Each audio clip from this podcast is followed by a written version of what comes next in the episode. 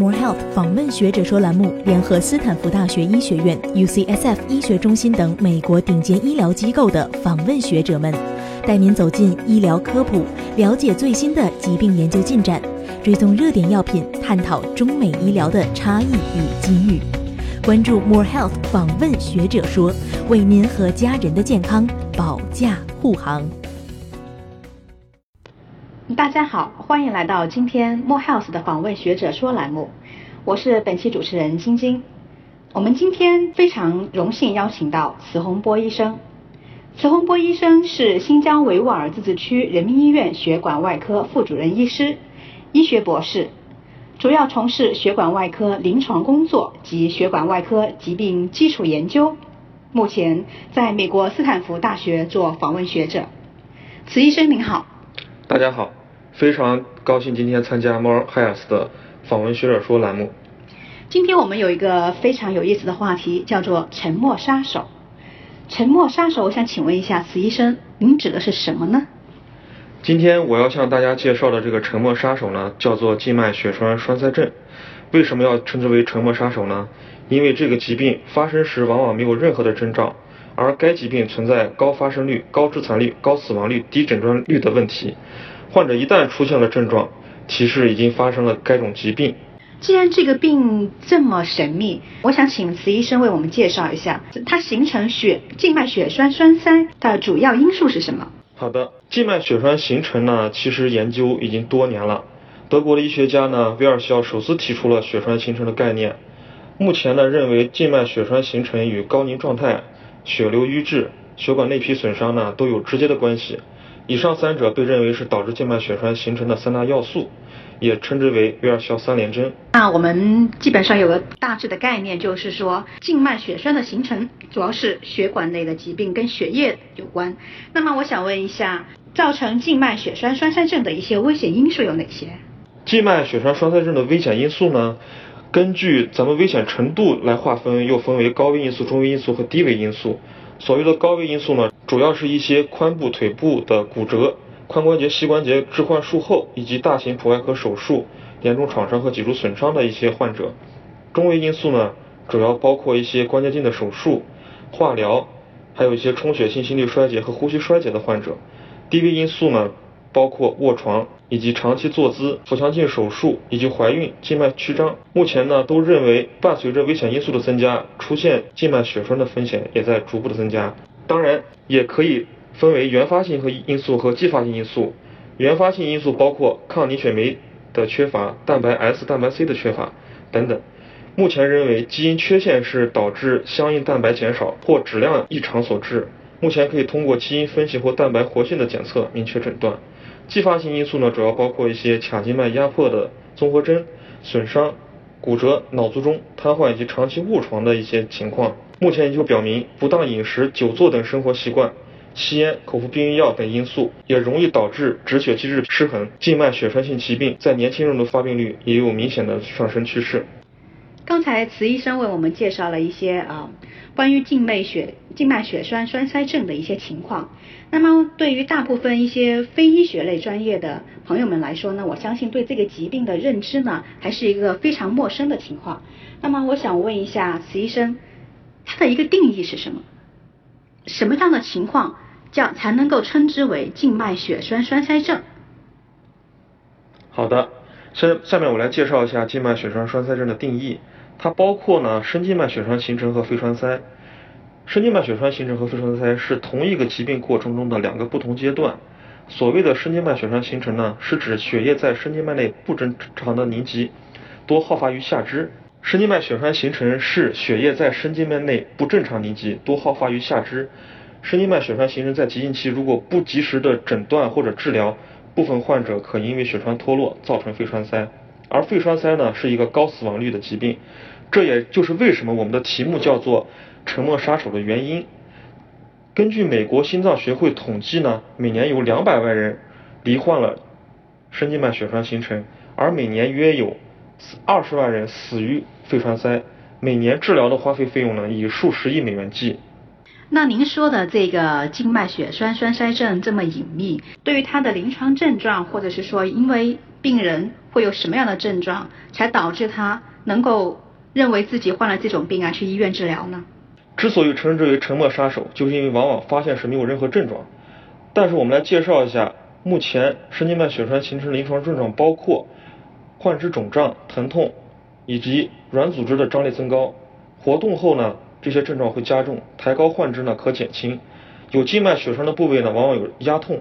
而肺栓塞的临床表现呢，主要包括不明原因的急性的呼吸急促、呼吸困难、胸痛，深呼吸时呢可能存在上述症状加重，还有咳嗽、晕厥。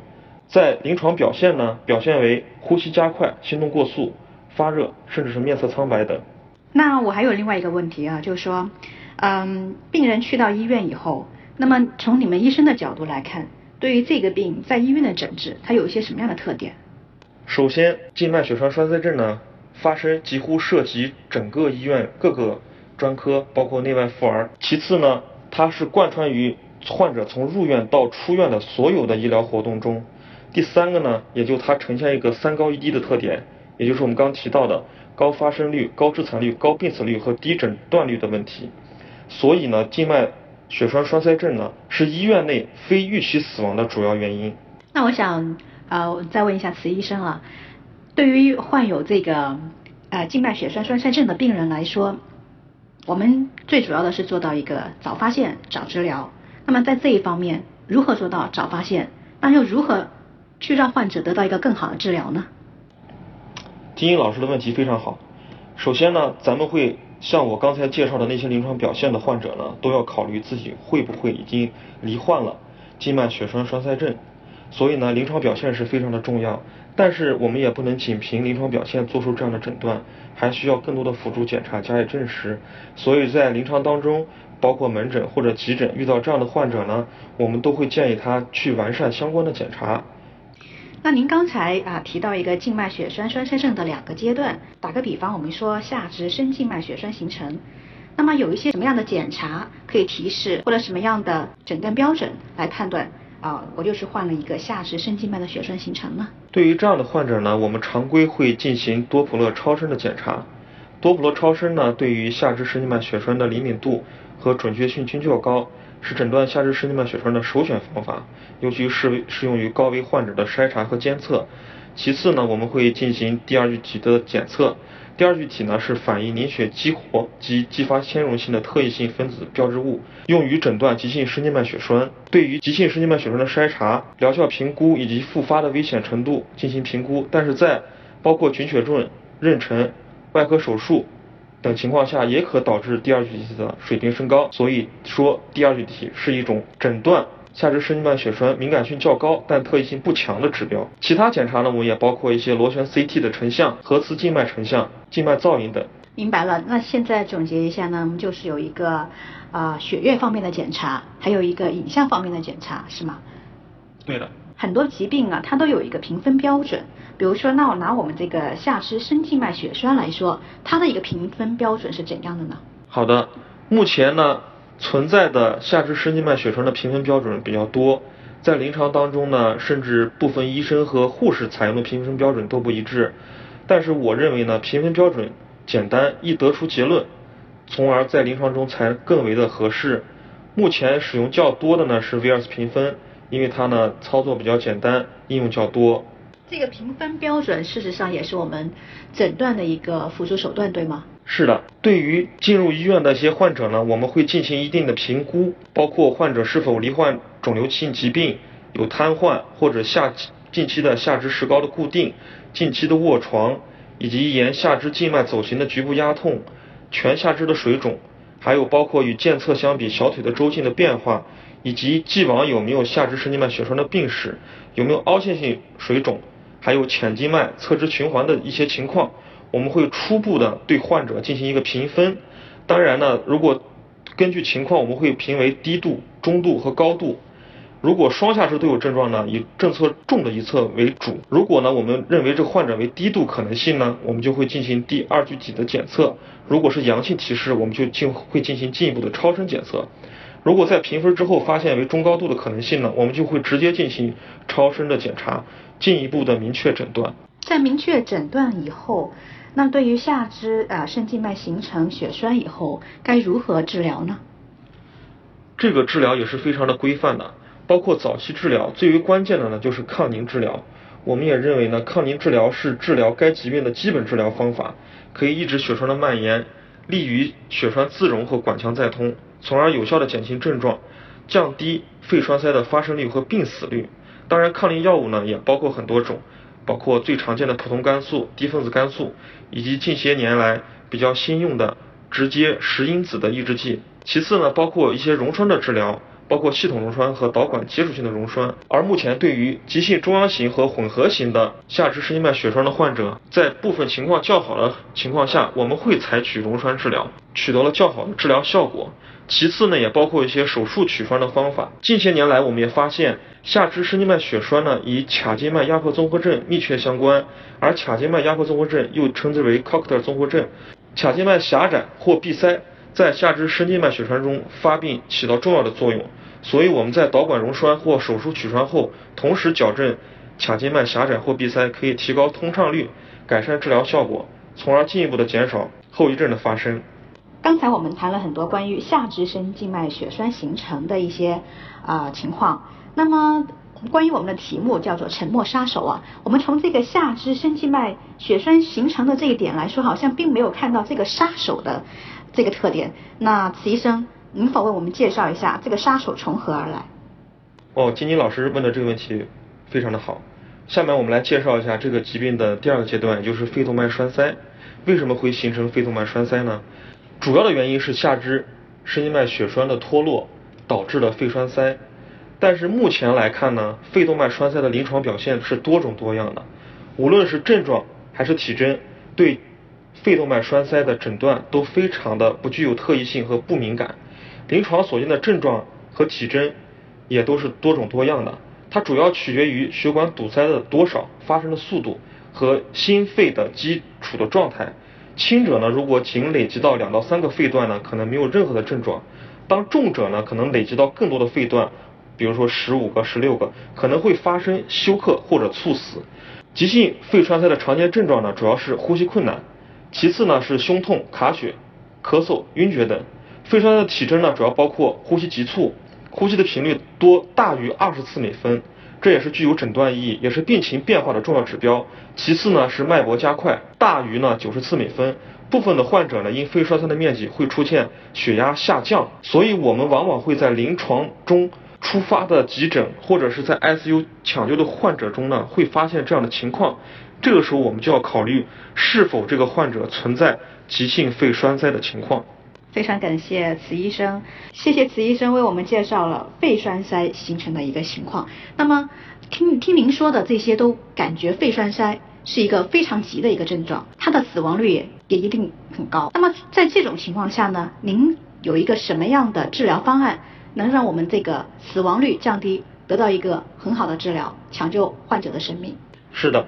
说的没错，肺动脉栓塞呢，在临床中是一个非常紧急的症状，是需要紧急处理的。治疗呢，包括一般处理，主要是呼吸循环的支持、溶栓治疗、抗凝治疗，以及近些年我们采用的肺动脉血栓切除、经静脉导管破碎及抽吸血栓。而且部分患者呢，我们也会考虑进行下腔静脉滤器的植入。目前呢，根据我们中华医学会。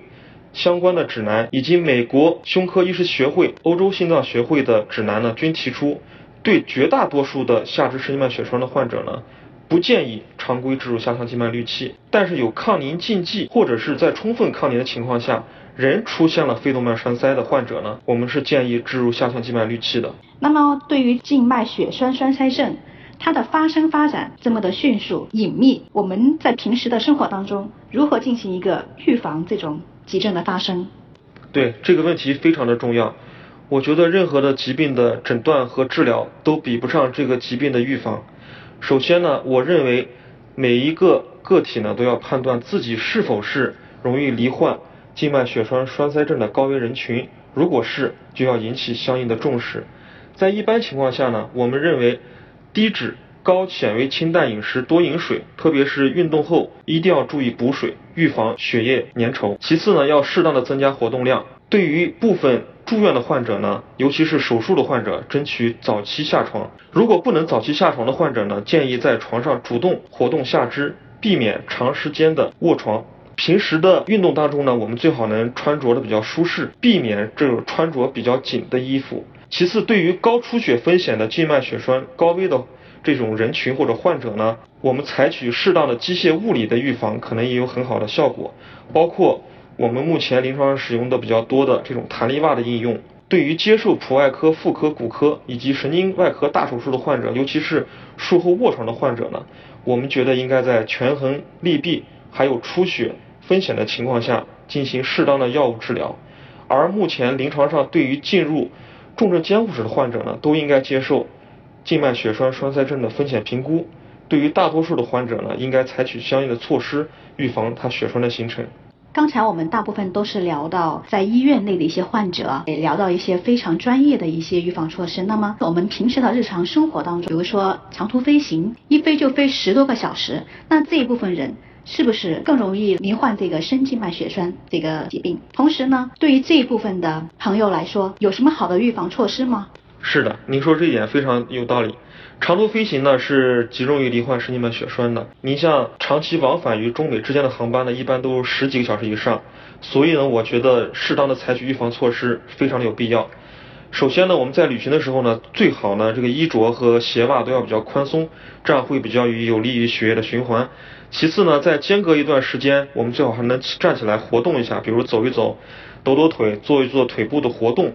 其次，我们在飞行过程中睡眠要保持一个比较舒适的状态，因为这样会对血液循环。不要两腿交叉或者身体紧缩，因为这样极容易对血液系统形成挤压。其次呢，在飞行过程中最好是多饮水，因为飞机上的环境比较干燥，水能使血液稀释，有效的避免血栓形成。对于本身就处于高凝状态的旅客呢，我建议可以穿考虑穿着弹力袜，或者是旅行前向医生咨询是否需要口服。相应的抗凝药物进行预防。非常感谢慈医生，我也是一个即将要坐长途飞机的一个呃旅客了哈，这一点对于我来说也是一个非常好的建议。那看来静脉血栓栓塞症目前已经是世界性的一个重大公共的健康问题了。嗯，那目前我们已经采取了哪些措施呢？呃，慈医生是否能为我们介绍一下这个静脉血栓栓塞症在医疗在医疗界或者非医疗界？有一些哪些认知的情况？好的，静脉血栓栓塞症呢，目前每年在全球范围发生率接近于一千万例。美国每年发生与静脉血栓栓塞症相关的死亡病例达到二十万例，欧洲呢每年也有三十万到四十万例左右。而百分之六十的静脉血栓栓塞症发生在住院期间或者出院之后，在院内可控。可防的致死疾病中居于首位。为了提升公众对于血栓性疾病严重性的认识，鼓励医学界为血栓性疾病的预防、诊断和治疗寻求更加优化的方案，进一步的降低血栓性疾病的危害。国际血栓与止血学会于二零一四年三月向全世界宣布，将每年的十月十三日定为世界血栓日，以号召世界各地和不同团体团结起来。向全球发起静脉血栓栓塞症预防行动倡议，共同面对血栓形成这一沉默杀手。